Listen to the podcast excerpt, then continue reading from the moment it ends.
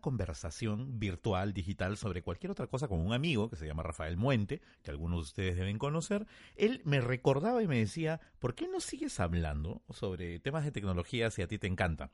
Yo le decía, bueno, lo que pasa es que estoy en otro momento, ¿no? Estoy dedicándome a otras cosas.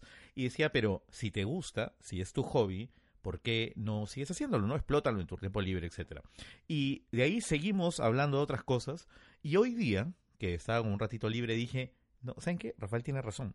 Así que vamos a revivir la marca Galleteros y vamos a hacerlo pero con el formato en el que ahora se suelen consumir los contenidos informativos, el formato de moda que es el podcast. Así que esto es Galleteros en 10 minutos.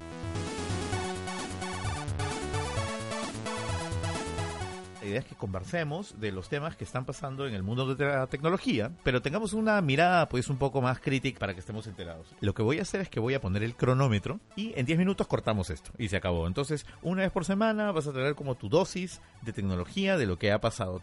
Entonces empezamos.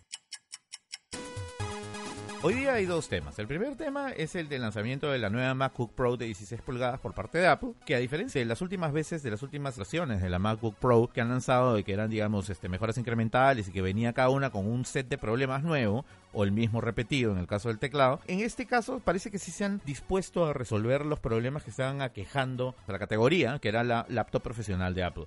Eso era lo mismo, lo mismo que han estado haciendo la vez pasada en el momento de lanzar la nueva Mac Pro. Parece que están volviendo a la mesa de diseño que había trazado en algún momento Steve Jobs cuando dijo vamos a eh, partir nuestra línea de productos en cuatro cuadrantes para las computadoras y entonces solamente tienes móvil y escritorio por un lado y la otra división es profesional o de usuario había llegado un momento en el que se habían confundido lo pro con lo no pro y por eso teníamos MacBook Airs, MacBook Pros y MacBooks y ninguna era claramente eh, apuntada al usuario profesional.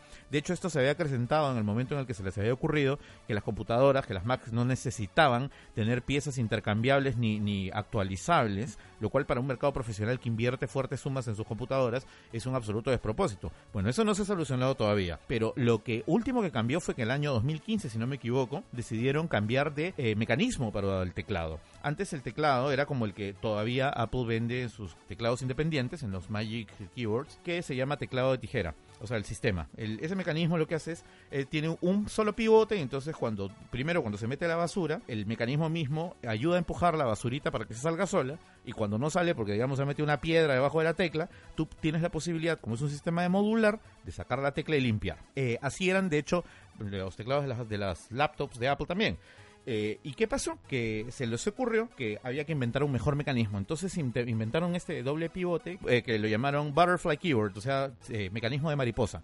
Pero el problema de este sistema era que como no era un solo pivote, sino dos, cada vez que se metía una basura y tú utilizabas la tecla, ponías, mandabas la basura más cada vez más al centro de la tecla, o sea, al centro del mecanismo. Entonces nunca se liberaba y comenzaban a existir problemas y desgaste innecesario en los mecanismos de las teclas. Ahora, otra diferencia sustancial era que antes, como decía, tú levantabas la tecla, limpiabas y se acabó, pero ahora cada mecanismo consiste de muchas piezas y, no, y están integradas dentro del chasis del teclado, que a su vez es el chasis de la computadora que es el unibody, o sea, esta pieza única de aluminio donde ahora está hasta pegada las baterías de la computadora. Entonces, eso lo que resulta es que si se mete una basura adentro de una sola tecla, como no se puede sacar la tecla porque el sistema no es modular, sino que está integrado a la computadora entera, donde hay otras piezas pegadas con goma, entonces hay que cambiar todo eso cada vez que se valora una tecla y en el cambio que podría haberte costado unos cuantos dólares termina costándote para cualquier falla del teclado unos 500 dólares. Esto significó un golpe no solamente para el bolsillo de los consumidores, sino que los consumidores generaron un reclamo tan fuerte frente a Apple que Apple se vio obligada, obligada a crear un programa de, eh, de reparación gratuita de teclados. El reconocimiento de que el modelo, de que el diseño es tan pero tan malo, es precisamente que los, las computadoras con teclado mariposa que están siendo vendidas y producidas actualmente, en el día de su salida, en el día que están en el mercado, ya están incluidas dentro del programa de reparaciones. Eso significa que Apple está reconociendo de que incluso el sistema nuevo y mejorado, porque estamos en la tercera versión de ese teclado, sigue teniendo problemas y no han solucionado en realidad nada. La versión original del teclado tenía muchos problemas, la segunda le cambiaron algunos materiales, o sea, cambiaron el tipo de plástico, la tercera le pusieron este una suerte de membranilla entre la tecla y el mecanismo para que la basura no llegue al mecanismo, eh, algo así como un condón dentro de la tecla, pero el problema es que no evitaba que la basura se meta. Entonces cuando la basura se metía, encima ya ni siquiera había la posibilidad de probar suertes echándole aire comprimido, sino que simplemente fue todo tu teclado, fue todo tu unibody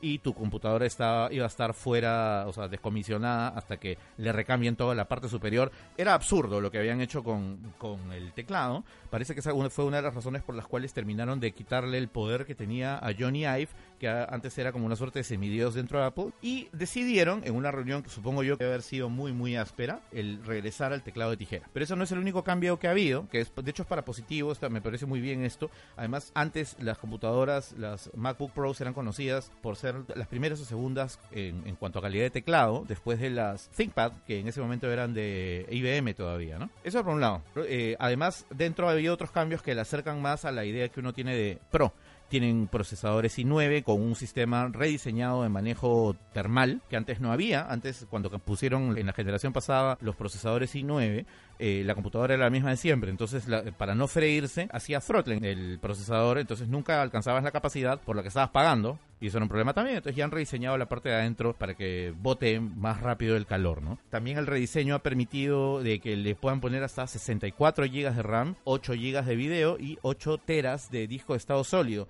Así que ahora sí se vuelve a convertir en una opción atractiva y bastante potente y bastante flexible en el momento de su compra, por lo menos, para profesionales. Porque recuerden que igual en realidad todos los componentes están soldados en la placa, así que se le puede poner un, un unibody nuevo, pero lo demás está reventado, ¿no? Está pegado a la computadora. Eso ya algún día cambiará, ojalá.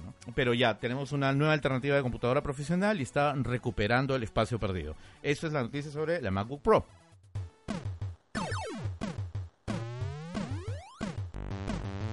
Esta semana salieron noticias en todas partes diciendo de que había aumentado la piratería nuevamente, como no se había visto en tiempo. ¿Y a razón de qué? A razón de que la serie de Mandalorian se estaba, estaba despertando, ¿no? El piratería, que es una, una serie nueva que se ha estrenado con Disney Plus durante su lanzamiento, que es la competencia de Netflix, lo cual me lleva a dos reflexiones. La primera es que las empresas tienen que empezar a entender, estas empresas que creen que se puede a estas alturas del partido en el 2019, en el geofencing todavía, y en que si tú estás en otro mercado, eh, yo puedo retrasar el lanzamiento del contenido en tu mercado, en Estados Unidos sí, pero acá no. Ya, eso ya no funciona, pues, porque el Internet tiene las fronteras abiertas, que en su contraparte física no.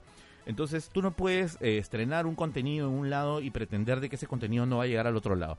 Tú tienes en la vida como empresa que genera contenido dos opciones. O arreglas tus temas de propiedad intelectual eh, y determinas un precio que va a ser lo que se va a pagar y negocias es lo que sea para lanzar tu contenido en todos los mercados simultáneamente a los precios que sean y eh, con esto por lo menos recibir el pago de las personas formales que deciden consumir tu producto de manera legal en todos los mercados o decides no hacerlo así y lanzarlo solo en uno y luego hacer el deploy progresivo en otros países, con lo cual la diferencia del hardware, que si no llega no llegó, en el caso de los contenidos van a llegar por otros medios y son medios que no te van a generar ningún tipo de Reddit. Y eso es lo que le ha pasado a Disney ahora. Esa es la primera reflexión sobre el tema del streaming. Y la segunda es que se supone que cuando aparece Netflix, la razón de Netflix era, en vez de pagar por canales que no ves, mejor paga solamente por lo que vas a ver. Entonces estamos pagando por un, catálogo de contenidos on demand. Eso se supone un ahorro eh, en, relación al concepto de cable, ¿no? Entonces luego sale eh, Amazon Prime y dice lo mismo, y luego sale Hulu y dice lo mismo, y luego sale